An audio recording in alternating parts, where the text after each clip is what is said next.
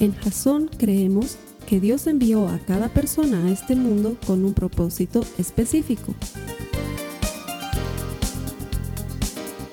Nuestra misión es ayudarte a que tengas una relación personal con Jesús y a través de ella encuentres ese propósito para tu vida.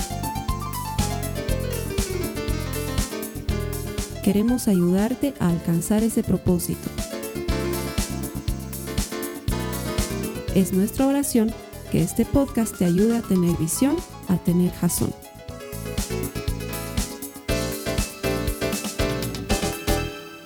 Gracias por conectarte otra semana a los servicios que Jason pone todas las semanas, valga la redundancia, en Internet, gracias a las plataformas en las que nos puedes encontrar. Estamos en Facebook, estamos en YouTube, estamos en Twitter, estamos en Instagram, próximamente en TikTok. Queremos ocupar todas las redes sociales para que tengas siempre un mensaje de parte de Dios que te ayude a desarrollar una relación personal con Él, porque en Jasón estamos convencidos de que todo el que encuentra a Dios, encuentra vida. Y nuestro deseo, nuestra oración es que encuentres a Jesucristo por medio de su palabra. Gracias por estar conectado, bienvenido. Estamos en la segunda semana de esta serie que se llama Amigueando. No sé si funciona de la misma manera en otros países la palabra amigueando, pero aquí en Bolivia literalmente significa pasar tiempo con amigos, es al parecer un arte perdido, porque cada vez estamos perdiendo más contacto de las personas que más importan en nuestra vida. Y durante la semana, te cuento un poco, eh, estuve recibiendo las impresiones de algunas personas que vieron el mensaje de la semana pasada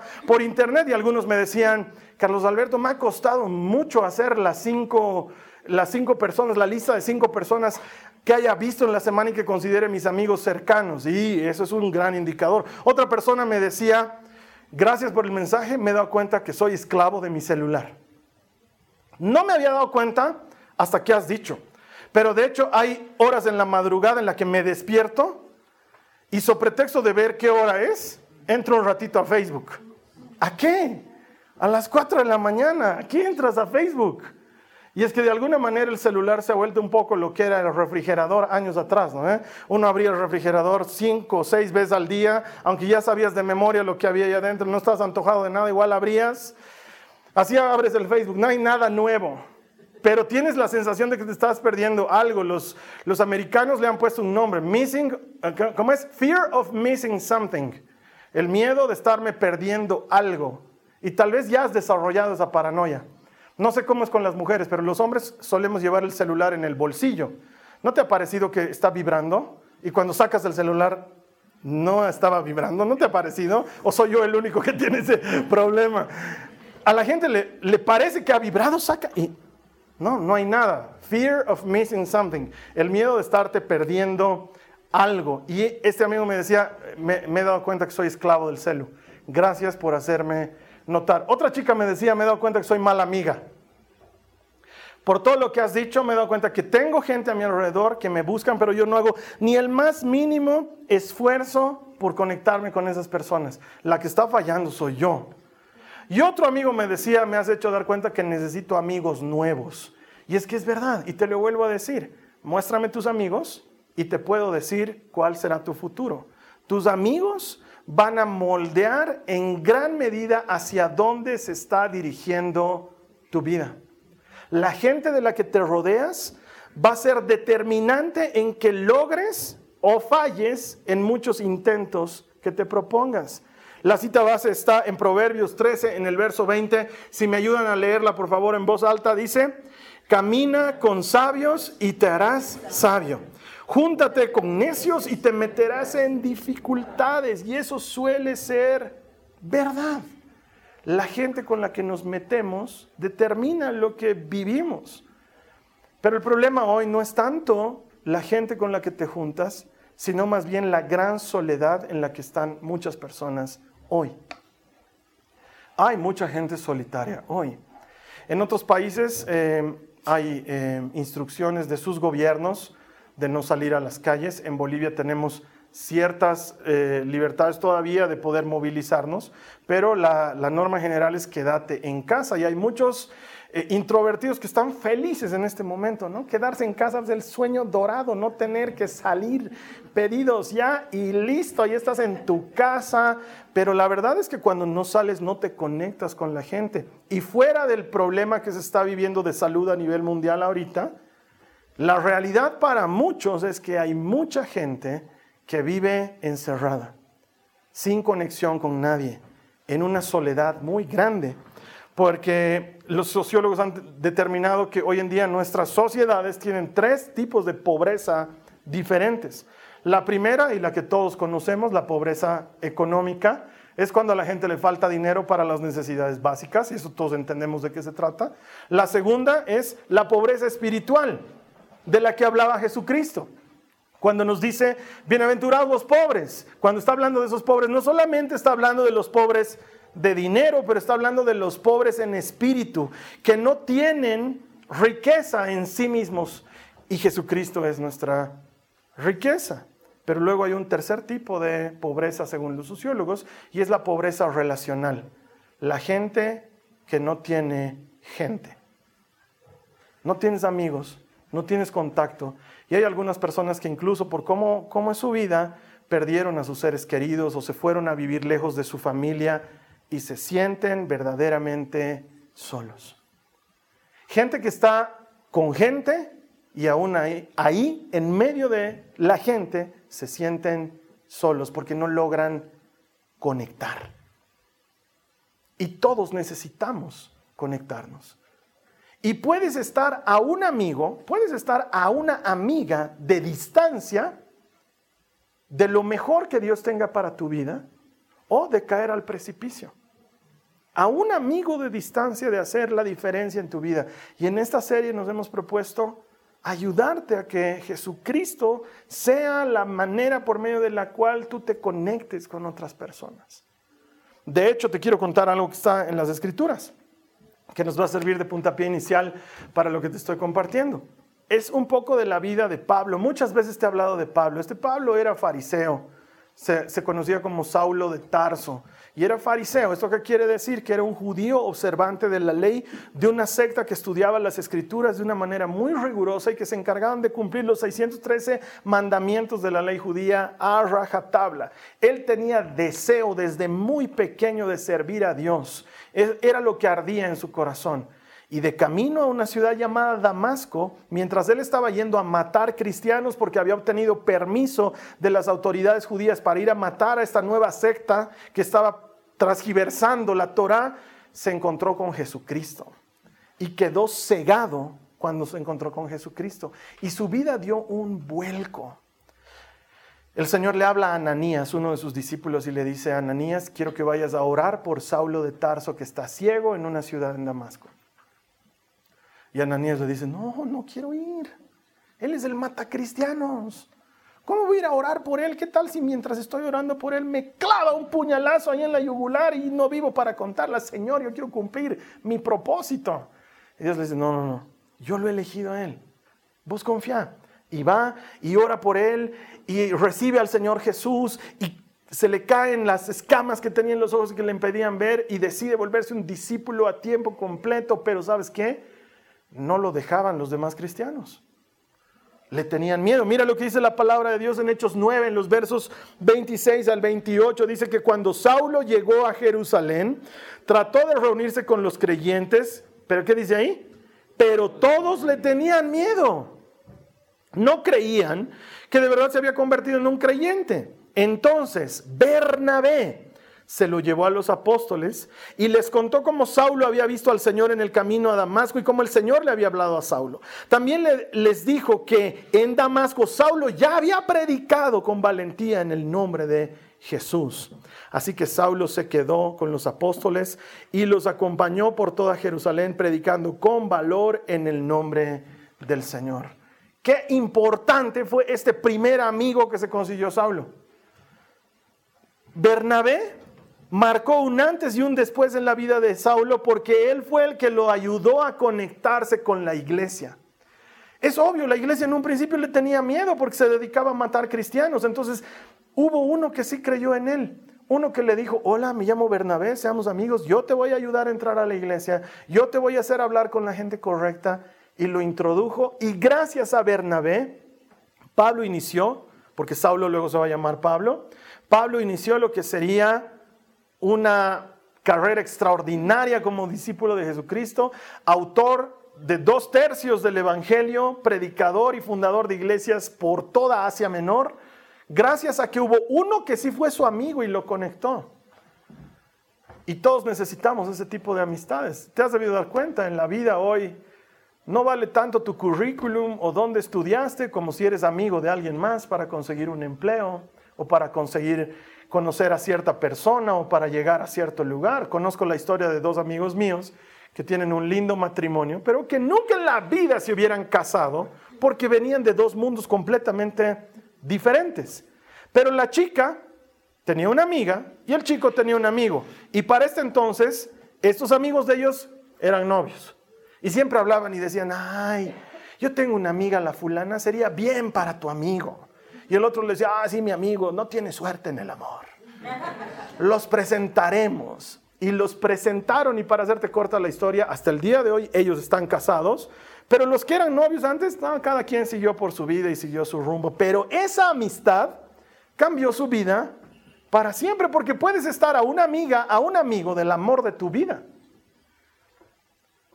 Y muchos de nosotros no valoramos el hecho de tener una amistad. Saulo no hubiera llegado a ser Pablo si no conocía a Bernabé que lo introdujo a la iglesia y hubiera terminado como un ex fariseo frustrado que conoció a Jesucristo, pero tuvo un amigo un amigo que lo conectó. Me hace recuerdo años atrás cuando yo estaba comenzando. Yo, yo hacía coaching hace muchos años, muchos años, como 20 años atrás, pero no cobraba porque no, no sabía que podía hacerlo como un negocio. Y cuando decidí transformarlo en un negocio, no conseguía trabajo. Porque ¿quién iba a contratarme si nadie me conocía? Pero tenía dos amigas, una se llama Glenda, la otra se llama Tatiana.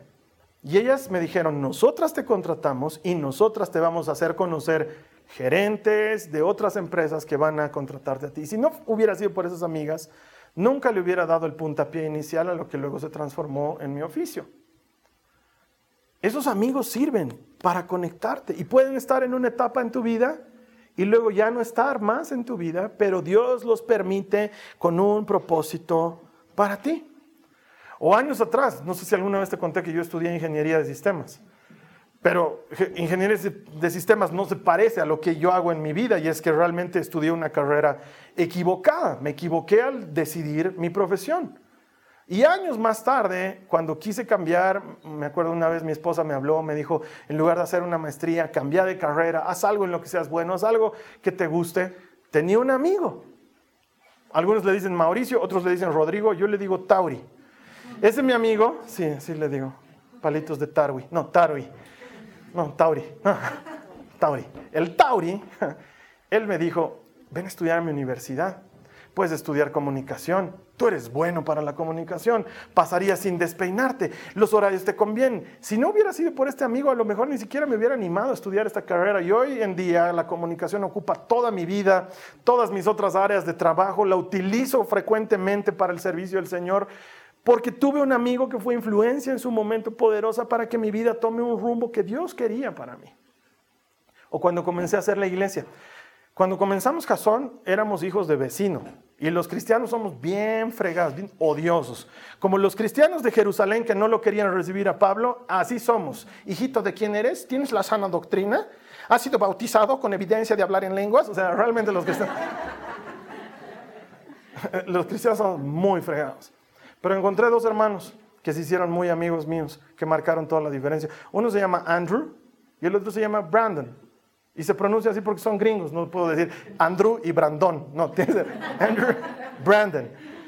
Y ellos no solamente nos dieron cobertura por medio de su iglesia, pero nos, nos enseñaron, nos entrenaron y nos acogieron como verdaderos hermanos en la fe, como un Bernabé te mete a la iglesia, así ellos nos introdujeron y nos ayudaron y hasta el día de hoy siguen siendo nuestra iglesia hermana. Por medio de ellos es que tenemos acceso a la aplicación de Biblia como embajadores latinoamericanos de YouVersion. O sea, realmente estos amigos son amigos de lujo. Cada vez que me encuentro con ellos es grandes amores, abrazos, porque realmente son los amigos que hicieron toda la diferencia. Y tú mostrame tus amigos y yo te diré cuál es tu futuro. Tus amigos van a marcar el rumbo de tu vida. ¿Qué te está faltando? ¿Qué quieres hacer? ¿Qué sueñas? ¿Servir al Señor? ¿Avanzar en tu carrera profesional? ¿Encontrar el amor de tu vida? Puedes estar a un amigo de encontrarlo, pero necesitas los amigos correctos y Dios quiere darte los amigos correctos. Por eso hoy en lugar de hablar de Pablo vamos a hablar de David. Y tres tipos de amigos que todos necesitamos y me va a gustar que tomes nota. No solamente pensando como papá o mamá en tus hijos, pero pensando si tú tienes este tipo de amigos. Número uno, todos necesitamos un amigo que nos ayude a ser mejor. Todos necesitamos un amigo que nos ayude a ser mejor. Te cuento un poco el contexto del, pasaje que te voy a leer. El rey de Israel en ese momento se llamaba Saúl y había cometido muchos pecados en contra del Señor y Dios había decidido cambiarlo y que ya no sea el rey. Entonces Dios llamó al profeta Samuel, que era el encargado de este oficio, y le dijo, he decidido ungir a un nuevo rey, vete a la casa de Isaí, que vive en Belén, porque uno de sus hijos será el próximo rey de Israel. Entonces Samuel fue a la casa de Isaí. Isaí tenía muchos hijos, siete varones y tres mujercitas. Llega Samuel y le dice, hola, ¿a qué has venido? Le dice Isaí, no es normal que venga el profeta del Señor. Sí, he venido porque quiero ver a tus hijos entre tus hijos está el próximo rey de Israel. Entonces, Isaías hace pasar a sus hijos, comenzando por el mayor, obviamente. Y el mayor pasa ahí como si fuera el Bolivia Moda, solamente que en esa época no me pasa mostrando todos sus atributos y sus ventajas competitivas. Y ahí Samuel lo miraba. El parámetro de Samuel era el rey Saúl. La Biblia dice que Saúl era el más churro de los más churros de la época. Dice que en estatura sobrepasaba a todos los israelitas con una cabeza. O sea, el hombre era alto, corpulento y velludo. Era el sueño de toda mujer. Entonces Samuel pues lo miraba y decía, está bien. Entonces pasa el primer hijo de Isaí y dice, oh, este también está pintudo, ¿no? Está como Saúl, que es gigante, pero esto está también bien grandote, bien. Ahí tiene lo suyo. Y Dios le decía en su oído a Samuel, este no es. Tú te estás fijando en lo de afuera, pero yo miro lo de adentro. Entonces Samuel le dice, que pase el siguiente. Y que pase el siguiente. Y cada hijo que pasaba, el Señor le decía a Samuel, no es, no es. Y cada vez se iban poniendo más feos y más chaparros. Ahí es donde entra la cita que te quiero leer. Primero Samuel 16, 11 dice la palabra del Señor. Después Samuel preguntó, ¿son estos todos los hijos que tienes? Porque seis ya habían pasado. Queda todavía el más joven, contestó Isaí, pero está en el campo cuidando las ovejas y las cabras. Manda llamarlo. De inmediato, dijo Samuel, no nos sentaremos a comer hasta que él llegue. Porque él sabía que Dios podía tener algo para ese muchachito. Y cuando llega, es, es un muchacho jovencito, chiquitito, con su cabellito enchinadito, enruladito, rubiecito, lindo, lindo, lindo, pero chiquitito, ¿no? Y entonces Samuel lo mira y dice, está pequeño, ¿no? O sea, no tiene pinta de rey, pero gloria a Dios que el Señor no desprecia a los pequeños. Bendito Jesucristo que Él los unge con poder. Por eso ustedes nunca menosprecien a un pequeñito, porque no saben. Entonces Dios le dice, Él es. Ahora yo digo, nadie en la familia de David jamás creyó en Él. Todos lo menospreciaban. Es el más chiquito, es el más joven, es el que cuida las ovejas. Los otros hermanos de David eran soldados de Saúl, trabajaban en el ejército, eran guardias personales del rey. Este era el hijo de Isaí, el que ha crecido como planta. Pero hubo un hombre que sí creyó en él. Todos necesitamos este amigo en nuestra vida. Este amigo que te ayude a ser mejor. Este amigo fue Samuel, que creyó en la palabra de Dios y pensó y dijo, si el Señor lo ha elegido, este es el próximo rey de Israel. Sacó su cuerno de aceite y lo vació sobre David y le dijo, yo te unjo ahora como el rey de Israel. Y gracias a esta amistad con Samuel es que David pasó de ser un cuidador de ovejas, un pastor de rebaños, a ser el rey de la nación más poderosa de Canaán en esa época. Tú y yo necesitamos amigos que nos ayuden a ser mejores. Porque los amigos que tenemos, seamos honestos, no son amigos intencionales. La mayor parte de ellos nos tocaron. Son los amigos que tienes en tu trabajo o tú los has elegido. No te queda otra. Son Algunos son amigos buenos y, valen la pena, pero otros amigos no quisieras que ni siquiera entran en tu categoría de amigos porque ni quisieras verlos, ni siquiera, ni siquiera te dan ganas de seguir trabajando. Es más, a lo mejor tú no les das ganas de seguir trabajando. Y si por ellos fueran, te mataran. O me equivoco. Te tocaron esos amigos. Un orgulloso, mis amigas del gym. Como si las hubieras elegido, ¿no ve? Y se están fijando que si tu calza, que si no tu calza, que si se ve mucho, que si no se ve mucho, que si tienes para mostrar, que si no tienes para mostrar. Porque lastimosamente los amigos no intencionales son ese tipo de amigos. No necesariamente es gente que está buscando lo mejor para ti o ayudándote a ser mejores. Todos necesitamos ese tipo de amigos. Antes de iniciar Jason, durante 18 años de mi vida, yo tuve un grupo muy importante de amigos. Éramos como unos 12 más o menos. Una linda comunidad de verdaderos amigos que orábamos unos por otros, nos animábamos unos a otros y tratábamos de que todos juntos alcancemos el propósito de Dios para nuestras vidas. Y en ese periodo de mi vida no puedo olvidar jamás que yo tenía amigos que me ayudaban a ser mejor que tenían el suficiente amor para decirme las cosas que estaba haciendo y cómo las estaba haciendo. Yo cuando comencé a predicar era muy distinto a como me ves predicando ahora. A mí me gusta, yo era de los predicadores que le gustaba azotar a las ovejas. Yo sacaba mi látigo y ¡guata! Sucio pecador, ¡guata! Amigo del sapo y la tuncuña, ¡guata!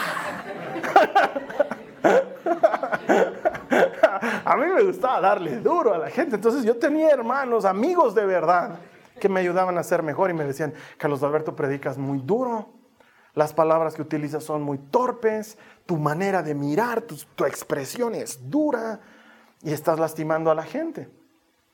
Gente que quería que yo sea mejor. Estos mismos amigos jugábamos fútbol con otros, con otros muchachos de nuestra época y yo he nacido sin He nacido sin ese sentido que te avisa que es peligroso algo. No, no tengo sentido del peligro. Entonces yo desde chiquito me metía a pelear con gigantes, porque yo siempre he tenido más o menos esta misma estatura. Entonces no importaba el tamaño del que se me ponía. Yo me agarraba patadas en las canillas a morderte de donde, porque abajo es bien difícil agarrarte, ¿no? Entonces cuando jugábamos fútbol yo era terrible. Yo golpeador y agresivo. Y me acuerdo que uno de estos amigos me abraza así fuerte un día en un partido de fútbol y mientras me abrazaba así fuerte me habla al oído y me dice, no vamos a volver a jugar fútbol contigo si sigues así. Y yo le digo, ¿qué pasa? Que se defienda, pues, se defienda. Se ponga conmigo. No queremos defenderte, Carlos Alberto. Es a tu propio riesgo amigos que te ayuden a ser mejor. Que te digan, no estás haciendo las cosas bien. Que te digan, esto es lo que necesitas para mejorar. Que te muestren el camino a seguir. No me olvido de mi profesor de física en el colegio, porque era mi amigo. Durante muchos años me hubiera tocado de alguna manera ser el jefe de, de la banda o en tambores o en cornetas, mi colegio tenía eso. Pero nunca se daba. Y el último año, contra el pronóstico de todos y contra la expectativa de todos, me nombran jefe de toda la banda. Y nunca voy a olvidar las largas charlas que tenía con este profesor que me enseñaba cómo ser líder y me decía, tienes que hablar así con los chicos, los tienes que reunir de esta manera, tú tienes que dar el ejemplo, el líder llega primero, es el último en irse, me enseñaba principios que no los había aprendido en otro lado. Ese amigo me ayudó a ser mejor jefe de banda de lo que hubiera podido ser y no sabía que estaba sembrando en mí principios de liderazgo que iba a utilizar hasta viejo, hasta el día de hoy. Esa amistad puede hacer toda la diferencia. Y tú y yo necesitamos amigos que nos ayuden a ser mejores. Mira lo que dice la palabra del Señor, Proverbios 27, 17. Ayúdame a leerla en voz alta. Dice la palabra, como el hierro se afila con hierro, así un amigo se afila con su amigo. La única forma que tienes de sacarle filo al hierro es con otro hierro. Y puedes estar a un amigo de lograr lo que Dios quiere para tu vida. Todos necesitamos un amigo que nos ayude a ser mejor. Número dos, todos necesitamos un amigo que nos acerque a Dios. El amigo que ayudó a David a ser mejor era Samuel, pero el amigo que lo acercó a Dios era Jonathan, el hijo del rey Saúl. Igual te pongo en contexto. David empieza a crecer, todavía no es rey, se presenta este conflicto con el gigante filisteo que se llamaba Goliat David lo destroza a Goliat. Las mujeres ponen en boga una canción que estaba, la tusa de la época. David mató a sus miles, o como era, Saúl mató a sus miles, David a sus diez miles. ¿Cómo lo hubiera hecho eso Maluma? Saúl mató a sus miles, David a sus diez miles. Algo así hubiera sido, ¿no? No, no tengo idea cómo hubiera hecho, pero era el hit del momento. No sé si hubiera sido Luis Fonsi, ¿cómo hubiera sido? Saúlcito. No, algo así, no sé. La cosa es que, obviamente, Saúl le agarra bronca a David. ¿Quién, dice, ¿quién, es, ese tal David? ¿Quién, siempre es ese tal David? Y le dicen, es el que ha matado al, al filisteo, es el que ha matado al gigante. Le agarra bronca y dice, ¿qué? cancioncita se lo habían hecho. ¿Qué es lo siguiente que le toca ser rey de Israel? Claro, Saúl no sabía que David había sido elegido por Dios para ser el próximo rey y le tenía rabia. Jonathan era hijo de Saúl. El peor de todos los candidatos para hacerse amigo de David, porque Jonathan era el legítimo heredero al trono y sin embargo se hacen grandes amigos y hacen entre ambos un pacto de amor y de amistad, de respetarse el uno al otro y de respetar sus familias. Y se transforma en esa clase de amistad que todos en algún momento quisiéramos tener. Pero este Jonathan no solamente era ese tipo de amigo, sino que era la clase de amigo que acercaba a David al Señor. Acompáñame por favor en tu Biblia, lo vamos a leer, está en 1 Samuel en el capítulo 23, en el verso 16. 1 Samuel 23, 16 dice, Jonathan fue a buscar a David y lo animó, ¿qué dice ahí? Ayúdame a leer esa parte. Lo animó a que permaneciera firme en su fe en Dios. No tengas miedo, le aseguró. Mi padre nunca te encontrará. Tú vas a ser rey de Israel y yo voy a estar a tu lado como mi padre bien lo sabe. Qué amigo más extraordinario. Porque podía ser de los envidiosos, de los competitivos. Él tenía que ser rey de Israel. Pero él renuncia a su derecho por su amigo y le dice, tú vas a ser el rey y yo te voy a ayudar a ser un gran rey. Y sin embargo, la parte más hermosa de esta cita es lo que le dice, ten fuerzas en el Señor, no te desanimes y le ayuda a encontrar ánimo en Dios. Necesitamos ese tipo de amigos que nos acerquen a Dios porque la mayoría de los amigos no te acercan a Dios. Entran en la categoría de los amigos que yo les llamo los amigos metele nomás. Es ese amigo al que tú vas y le cuentas, oye hermano, ¿has visto la nueva que han puesto en el departamento de despachos? Sí, ¿qué tiene? Me guiña el ojo, hermano. Ah, métale nomás. Métale nomás. Oye, viejo, pero soy casado. Yo te cubro, hermano. Si quieres, yo le digo a tu mujer que estamos viajando por la oficina y tú tranquilo, métale nomás. Ese es el tipo de amigos que uno encuentra en todas partes. El amigo que piensa que te está socapando y que por eso es un buen amigo. Pero todos necesitamos un amigo, una amiga que nos acerque a Dios, que nos ayude a encontrar fortaleza en Él, que nos invite a las cosas de Dios. Ese amigo que te dice, ¿Vas a ir a la iglesia? ¿Quieres que te recoja? Ese es un buen amigo. Esa amiga que te llama y te dice, estamos haciendo una reunión en mi casa, van a venir unas amigas a, leer un poco la Biblia, ¿no quieres venir? Esa es buena amiga. La que te dice, ay, vamos a hablar en nuestro club de divorciadas contra todos los hombres porque todos son iguales. Esa no es una buena amiga. Pero es la verdad. Pero Carlos Alberto, todos los hombres son iguales. No todos los hombres son iguales. Y tal vez tu marido también esté necesitando un amigo que en lugar de decir, ¿cómo es? Vamos a cañar, le diga, ¿cómo es? Vamos a. Perdón, lenguaje.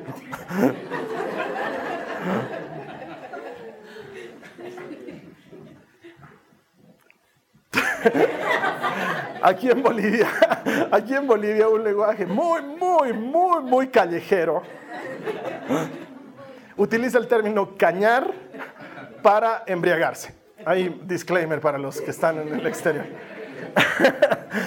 Eh, necesitamos ese amigo que en lugar de llevarte a perderte, te lleve a encontrar a Cristo.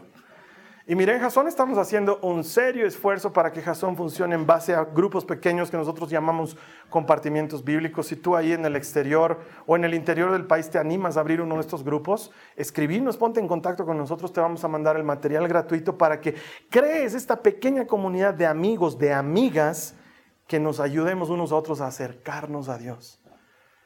Qué bueno es el Señor cuando te bendice con ese amigo, con esa amiga, que en lugar de llevarte al precipicio, te acerca a Jesucristo. Y yo tengo un par de esos amigos, por ejemplo, uno de mis amigos queridos, curiosamente no pasamos mucho tiempo. Justo hablamos en la semana, porque todas las semanas hablamos, casi no nos vemos, pero todas las semanas sin falta, después de una de las prédicas, él me escribe, se llama Daniel y me dice, Carlos Alberto, no te desanimes. ¿Te acuerdas de esa época en la que estaba muy enfermo y tenía muchos problemas el año pasado? No había semana en que él no me escriba con una cita bíblica, con una palabra de ánimo diciéndome, el Señor está contigo, Él te ha elegido para un gran propósito, Él quiere algo grande para tu vida, tú no pierdas el ánimo. Todos necesitamos ese amigo que nos acerque al Señor, que nos ayude a encontrar fuerzas en Él. Aquí en la iglesia tengo, igual tengo otro hermano, el Osby, lo deben conocer cada vez que estoy desanimado, se enoja conmigo y me dice, Carlos Alberto, yo he conocido a Cristo porque tú me lo has presentado. Tú nos has casado a mi esposa y a mí. Mi familia no vendría a la iglesia si tú no nos hubieras empujado a la iglesia y ¡pum! Hace despertar en mí esa idea de que algo que estoy haciendo sirve y vale la pena y me anima a seguir amarrado al Señor y confiando en sus promesas. Necesitamos esa amiga, ese amigo que te acerque a Cristo. En lugar de, que ese, de ese que te dice, ah, el domingo otra vez vas a ir a tu iglesia, no, pues, ven a jugar fútbol con nosotros y después cañaremos. ¿Ves si has entendido de qué estoy hablando? ¿Qué amigo necesitas? Ese que te acerca a Dios o esa amiga que te dice el viernes, no, más bien ven a nosotros, jugaremos entre nosotros, Rami, y ahí te voy a estar contando lo último que ha hecho la luchita. ¿Para qué quieres enterarte lo que hace la luchita? Déjala con su vida. Necesitamos amigos que nos acerquen a Dios, no amigos que nos alejen de Dios. Y puedes estar a un amigo de esa persona que hará la diferencia en tu vida, a un amigo de distancia. Y finalmente necesitamos un amigo que nos diga la verdad. Y David tenía amigos que le decían la verdad. Uno de ellos era Natán, un profeta de la época. Mira, David lo logró todo en la vida lo logró todo. Fue el, rey más importante de Canaán en esa época. Todos los reyes lo respetaban y le tenían miedo. David había ganado todas las batallas, había acumulado todas las riquezas que el hombre puede soñar, había conquistado todo lo que el hombre podía conquistar. Y encima de todo, la Biblia dice que era un hombre conforme al corazón de Dios. Dios andaba con él. Y su gente, por cuidarlo, le impiden un día salir a la batalla y le dicen, no salgas, tú eres, la, tú eres la lumbrera de Israel, eres el farol encendido, no queremos que te apagues, quédate a descansar. Y David se da vacaciones y en la época en la que los reyes salen a la guerra, él estaba en su terraza mirando el paisaje y se encuentra con una mujer que se estaba bañando ahí abajo. Y la culpa no era suya, ni dónde estaba, ni cómo vestía. David agarra y dice, tráemela aquí. Y le dicen, Señor, es Betsabé, tiene su marido. Y él dice, sí, pero soy el rey de Israel. Entonces la traen a la mujer y para hacerte corta la historia, ella queda embarazada. Entonces a, David no se le ocurre mejor idea que matarlo al marido, deshacerse del marido. Lo manda a matar con una carta expresa a su general de ejército que también era su amigo y le dice, Joab, a Estito ponlo cerca de donde caigan las flechas, cosa de que, ¡pum!, Joab le responde, le dice, con la pena lamento comunicarle que el señor Urias acaba de petatear. Y, y David dice, así es la vida, ¿no? A veces se gana y a veces se muere, ni modo. Honra en su tumba. Todo parecía bien. David no se había dado cuenta de lo mal que estaba haciendo. Llegó un momento en que la gloria y el poder lo marearon de tal manera que él no entendía lo que había hecho. Trata de quedar bien con la gente y se casa con la viuda porque la palabra de Dios te manda cuidar de las viudas y de los huérfanos. Y ante los ojos de los demás, él estaba haciendo una gran cosa porque nadie sabía el pecado secreto de David. Y todos dicen, no, qué bueno David, has visto, se ha casado con esa viuda que nadie la hubiera querido. Él se ha casado bueno es. Y un día su amigo Natán va a visitarlo y le dice, hermano, necesito charlar contigo. Sí, sentate, le dice David, ¿qué quieres que te inviten a Pepsi? No, tranquilo, estamos bien. Se sientan, empiezan a charlar y Natán le dice, te quiero contar algo que ha pasado. Recientemente nomás en Israel había un hombre muy pobre que tenía una corderita muy hermosa, era su única posesión, porque este hombre era muy pobre y tenía un vecino que era millonario, el platas, tenía todo lo que quería. Y resulta ser que un día vienen unas personas a visitarlo y el otro, en lugar de preparar un cordero de su propio rebaño, fue y la mató a la corderita del hombre pobre. Y de eso hizo un brazuelo de cordero. Y les invitó a sus invitados. Y David se enfurece, se rasga la vestidura, tira la corona y dice, ¿quién es ese que ha cometido tal injusticia en Israel? Hay que agarrarlo y hacerle pagar. Y entonces ahí entra la cita bíblica que te quiero leer. Vamos a 2 Samuel 12, 7. Entonces Natán le dijo a David, tú eres ese hombre.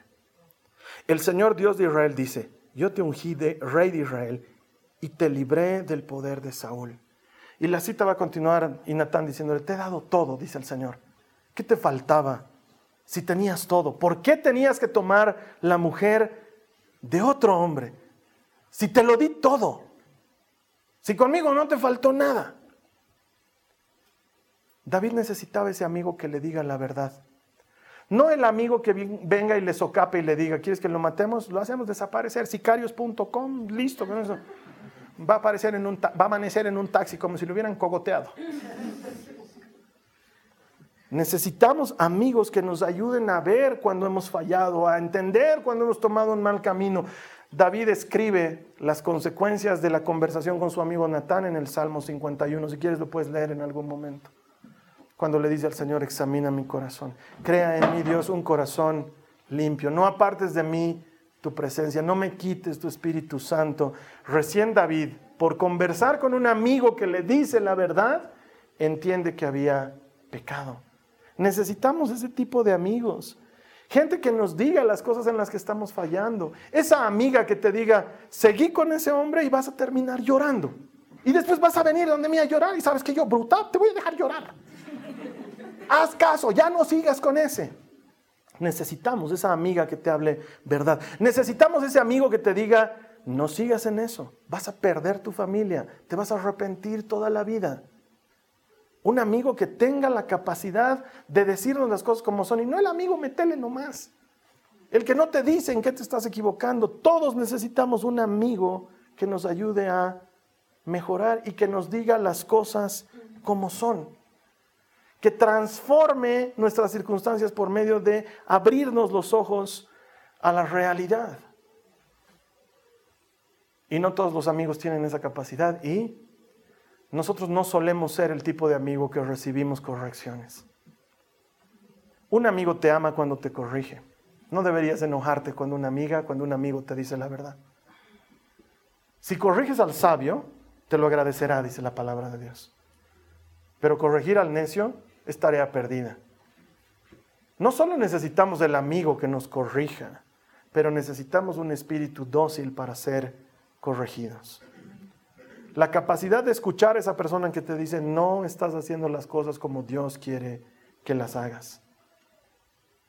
La capacidad de recibir del Señor la ayuda de esa persona, hombre o mujer, que he puesto a tu lado para que no te desvíes y estás a un amigo de cambiar el curso de tu vida. Mostrame tus amigos y yo te voy a mostrar tu, tu futuro. Porque muchos de nosotros estamos a un amigo de terminar en la cárcel. Ah, Carlos, sí, de terminar en la cárcel. Y si sigues haciendo lo que estás haciendo y manejando el dinero como lo estás manejando y equivocándote como te estás equivocando, puedes terminar en prisión. Estamos a un amigo de terminar, a una amiga de terminar en un colapso nervioso de depresión, de ansiedad y de angustia. Estamos a un amigo, a una amiga de distancia de perder todo lo que hemos conseguido en años de construir un hogar, construir una familia, construir un negocio. Y quizás alguien me diga, ay Carlos Alberto, estás exagerando, ni que hubiera criminales en la iglesia, ni que hubiera malvivientes en la iglesia. Ah, digamos que estoy exagerando. Digamos que estoy agarrando el caso extremo. Vámonos a el caso estándar. Lo mínimo que vas a conseguir es más de lo mismo. Para muchas personas, lo mejor de su semana es ese partido de domingo con unos cuantos amigos que no son tus amigos, pero con los que terminan tomando cerveza después de que han jugado fútbol. Y eso es lo máximo de su semana. Y viven toda la semana por ese domingo. Y aguantan su trabajo y aguantan sus problemas porque el domingo voy a jugar fútbol y luego me voy a emborrachar con mis amigos y soy feliz ahí. Pero al día siguiente es lunes y tu vida sigue siendo exactamente la misma. Para muchas, lo máximo de su mes es ese pasanacu de amigas en que se reúnen a hacer trizas a todas las otras amigas que no han venido y en los que comparten algo de plata. Y esa es, es, la razón por la que vives. Ahí vas a ir a hablar mal de tu marido, vas a ir a quejarte de tus hijos y de los profesores que hay en el colegio y de la vecina que tienes que no la soportas. Y si sigues con esas amistades, mi pronóstico es el siguiente, más de lo mismo.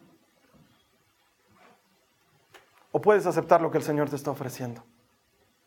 Puedes estar a un amigo, a una amiga del amor de tu vida. Que quién sabe, todavía no lo conoces, pero va a estar en uno de esos grupos en los que alguien te va a ayudar a acercarte más a Dios y en los que alguien te va a ayudar a mantenerte fuerte para ser mejor y en los que alguien te va a decir la verdad. Porque la Biblia nos habla de que el Señor tiene para nosotros cosas mayores y mejores pero nosotros tenemos que empezar a buscarlas. Y el Señor está poniendo a nuestra disposición ese tipo de amistades. Estás a un amigo o a una amiga de distancia de alcanzar tu propósito, de decir, estoy haciendo aquello para lo que Dios me llamó a este mundo. Estás a un amigo o a una amiga de casarte con el amor de tu vida y tener la familia que siempre has soñado, quizás la familia que no tuviste en tu casa. O puedes seguir con el pelafusán con el que estás y con la amiga que te cubre las espaldas para que tu mamá crea que estás en su casa y no con el chico. Tú elegí porque el Señor tiene para ti cosas mejores. Ahora, para terminar, tengo que ser perfectamente honesto. Desde que tengo más o menos 14 años, nunca ha faltado en mi vida ese amigo que me ha ayudado a ser mejor, ese amigo que me ha acercado a Dios, en lugar de apartarme de Él. Ese amigo que me ha dicho las cosas como son, por feas o duras que suenen. Es más, si tengo que ser perfectamente honesto, no sería el hombre que soy, ni el profesional que soy, ni el papá que soy, si no fuera por ese amigo que toda la vida me ha acercado a Dios, me ha ayudado a ser mejor y me ha dicho las cosas por duras que sean. Pero en realidad no es un amigo, es una amiga. Y el peligro es que después la amiga se enamore de ti y termines casándote con ella. Es una pequeña advertencia. Y es que la verdad es que, que la conocí a la Carly, ella ha sido eso en mi vida. Ella ha sido ese amigo, amiga, que siempre me ayudó a acercarme a Dios, que siempre orábamos juntos, que siempre me compartía de la palabra, que era un desafío para mí en cuanto a conocer a Jesucristo. Siempre ha estado ahí para decirme las cosas como son, aunque duelan hasta el día de hoy. Ella sigue diciéndome las cosas aunque me duelan y ella me ayuda a ser mejor. ¿Por qué te lo cuento así? No solamente por un tema de honestidad, pero eso ha funcionado y tiene esa peligrosidad, entre comillas, porque ambos éramos solteros. Pero lo ideal es que un hombre tenga amigos hombres y las mujeres tengan amigas mujeres, no por un tema de machismo, sino porque no sabes cuándo puedes terminar enamorándote de esa otra persona. Si eres casado, si eres casada, busca esa amiga o busca el casado ese amigo que te ayude a conocer a Jesús, que te ayude a ser mejor y que te diga la verdad siempre. Si eres soltero, eh, no te recomiendo que corras el riesgo porque pierdes la amiga y te rompen el corazón encima. ¿eh? Claro, porque no siempre va a terminar siendo historia de, cuento que termina con todos fueron felices. ¿Eh? En mi caso yo me casé con mi mejor amiga y lo digo siempre, pero no siempre termina así. Y luego pierdes soga y cabrito. Chao amiga y chao la novia de tu vida y ahí vives amartelado. Te casas con una que le haces infeliz y luego arruinas el planeta. No debería, no debería funcionar de esa manera. Eh, quiero traspasarte lo que quiero que sea la línea de pensamiento de lo que vamos a hacer a partir de ahora para los compartimientos y de hoy en adelante buscando amistad. Mi mamá me hubiera dicho, Carlos Alberto, ¿quieres tener un amigo que te ayude a ser mejor? Un amigo que te acerque a Dios y un amigo que siempre te diga la verdad? Sé tú ese amigo. Eso es lo que me hubiera dicho mi mamá. ¿Quieres un amigo así? Sé tú ese amigo. Yo te digo lo mismo a ti. ¿Quieres esa amiga? ¿Quieres ese amigo? Sé tú ese tipo de amistad. Ofrecerle tú eso a la gente. Sé tú la clase de amigo que les ayudes a otros a ser mejores. Sé tú la clase de amiga, de amigo que haga que la gente se acerque a Cristo en lugar de espantarlos de la iglesia. Sé tú la clase de amiga, de amigo que siempre le diga la verdad a sus amistades. Yo te aseguro, te garantizo, que si haces esto, el Señor te va a rodear de la gente correcta. Y luego vas a poder celebrar que tienes los amigos que necesitas y que gracias a ellos has llegado a donde el Señor quería que llegues. Yo te voy a invitar ahora que oremos. Vamos a cerrar nuestros ojos. A nuestra audiencia de Facebook, a las personas que están conectadas, a ti que estás viendo esta prédica por internet, te voy a invitar a que donde estés cierres tus ojos. Esto es tan real como tú quieras hacerlo real. Puede ser una pantalla, un monitor, un celular o puede transformarse en el momento en que tú hagas una oración verdadera y que Dios la transforme en una realidad en tu vida. Hoy le vamos a pedir a Jesús que nos ayude a ser ese tipo de amigo para alguien más y que nos ayude a encontrar esos amigos que hemos escuchado en el mensaje de hoy. Si este es tu deseo, te voy a invitar a que cierres tus ojos y que repitas esta oración después de mí. Dile al Señor Jesús, Señor amado, te doy muchas gracias por hablarme tan claramente a la mente y al corazón.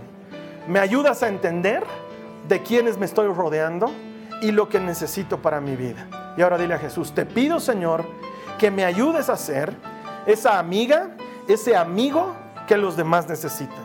Señor, quiero ayudar a otros a ser mejores. Quiero ayudar a otros a encontrarse contigo. Quiero decirles siempre la verdad. Creo, Señor Jesús, que me vas a proveer exactamente de lo mismo.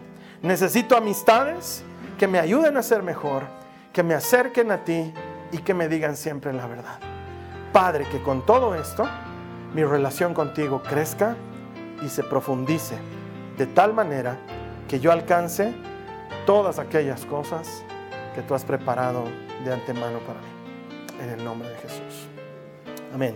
Te voy a estar esperando aquí la siguiente semana. Vamos a seguir hablando de, este mismo, de esta misma serie, Amillando. Eh, probablemente la vayas a encontrar en vivo. No sé cómo vayan a estar las cosas la siguiente semana. Pero sí te puedo decir una cosa, que el Señor es fiel, es bueno, Él está en control. Puedes confiar en Él. El que habita al abrigo del Altísimo morará bajo la sombra del Omnipotente, dice la palabra de Dios, dice el Salmo 91 ponte bajo tus alas, que Él te cubra y te proteja. La palabra del Señor dice, invoqué al Señor y Él me libró de todos mis temores. Te transmito ese mensaje de ánimo. Él está guardando tu vida y la de los tuyos. Tú apegate a Jesucristo y confía en Él. Él puede hacer mucho más por ti de lo que nosotros podemos pedir o pensar. Luego en la siguiente semana, y como todas las semanas aquí en Jasón, vamos a estar anunciando y festejando que todo el que encuentra a Dios encuentra vida. Te espero aquí la siguiente semana y que el Señor te Gracias.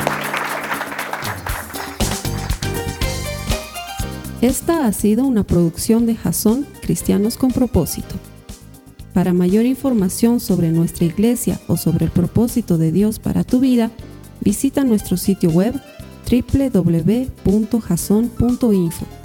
Allí encontrarás muchos recursos para animarte en tu relación con Dios, enseñanzas, nuestro blog, prédicas y mucho más. Te lo deletreamos www.jaz on.info.